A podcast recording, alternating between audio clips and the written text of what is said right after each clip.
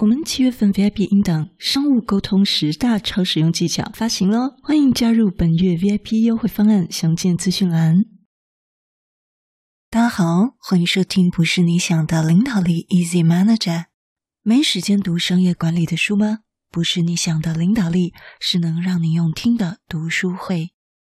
感谢前两周透过私讯与表单祝我生日快乐的听友以及 VIP 好朋友们。今天我们要来回一个 VIP 朋友的问题：你是否在办公室曾遇过同事对你工作表现的冷嘲热讽，在背后攻坚或用不礼貌的方式传递公文，甚至工作时短暂的私人行为都被同事拍照等等这种侵犯隐私的行为呢？如果有的话，或许你正处于职场霸凌的环境哦。那么近期从 Mixbox 平台收到一位 VIP 朋友的提问，他说：“你好，我是一个员工二十一人的公司业务经理，也是董事。我想要咨询该如何处理职场霸凌的问题。目前职场上发生疑似职场霸凌的情况，反映给老板后。”老板因为怕这个被欺负者被人家误以为打小报告，而可能会被欺负得更严重，所以不想出面处理。而情况目前有越来越糟的感觉，请问我该选择哪个方案来咨询呢？我们今天就从雇主跟管理者的角度来看这个议题。处理这种事情颇需要艺术的，所以有些管理者可能会不想小题大做，或者是像刚这个听友的老板一样。他也怕被霸凌者在公司的状况越来越不好，所以他可能选择了不想出面处理，以免这个被霸凌者被欺负得更厉害。但姑息职场霸凌，到底公司会有责任吗？公司事情有很多，那么该不该积极处理呢？其实有很多人力银行啊都有相关的资讯报道。我们台湾现行法规对于职场霸凌还没有。定义性的规定，不过也已经有了法院判决以及行政机关的行政指导定义可以参考。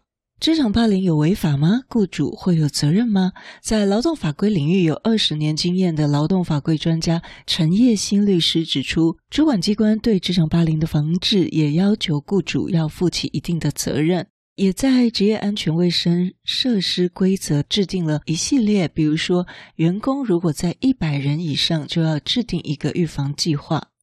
如果员工对你申诉说被霸凌了，你就要第一时间介入调查，然后防治。所谓防治，就是你要定定出计划来。如果没做好这些事，那主管机关来查的话，就会依照《接安全卫生法》第四十九条来裁罚。那如果再严重一点，这些职场霸凌造成了员工身体或者他精神上的受创，那这种就会被归到职业灾害。除此之外，员工也可依照《劳动基准法》第十四条第二款的规定来跟你拿这个资遣费。所以，以雇主的立场而言，职场霸凌对公司而言可能构成这些行政、民事赔偿责任。建议公司应该预先制定相关办法以及内部查核申诉制度，尽力防范可能的行政跟民事过失责任。那上述我们讲到这个雇主如果姑息之后，如果接获申诉又没有处理，那就会依照职业安全卫生法处以三万以上十五万以下的罚锾。那也可能有民事跟刑事责任需要面对。那公司在制定这些规则的时候，可以参考。劳动部修订的这名字都很长啊。第一个是事业单位工作场所性骚扰防治措施申诉及惩戒办法及书面范本。第二个是执行职务遭受不法侵害预防指引。可以透过这两个范本跟指引，在个别考量你们公司职务的工作环境条件，来制定公司的规章制度。那在民事责任的部分呢，就分为我们雇主有没有事先预防跟事后保护，以及负连带民事赔偿责任。雇主如果自己去霸凌这个受雇人的话，就要负连带损害赔偿责任，有侵害到他权利的话，那如果呢？不是雇主自己去做，是公司主管或公司同事在工作的时候，对于下属或同事有霸凌这些侵权的行为，公司也要负担民事连带的民事赔偿责任。所以呢，依照这些治安法、性平法的规定，公司就是有保护受雇人不受侵害的义务。如果公司呢姑息，然后没有能够举出证明说我有事先预防，我有事后保护，那可能会构成民法一百八十四条第二项违反保护他人法律之侵权责任。那如果因此呢，这个受雇者他因此得了精神疾病，那这会被法律视为是一个职业病，也就是职灾的问题，也会有责任补偿。但目前在精神损害赔偿这部分就没有。所以呢，综合以上这些相关的资料，我们可以得出，如果今天公司没有被申诉的话，呃，可能就还好；但是如果被申诉的话呢，就要处理这样的状况，尤其是在事先预防、事后保护的这些规范规章有没有提出？因为这都是主管机关未来在有争议，比如说进行诉讼的时候，有考量的点。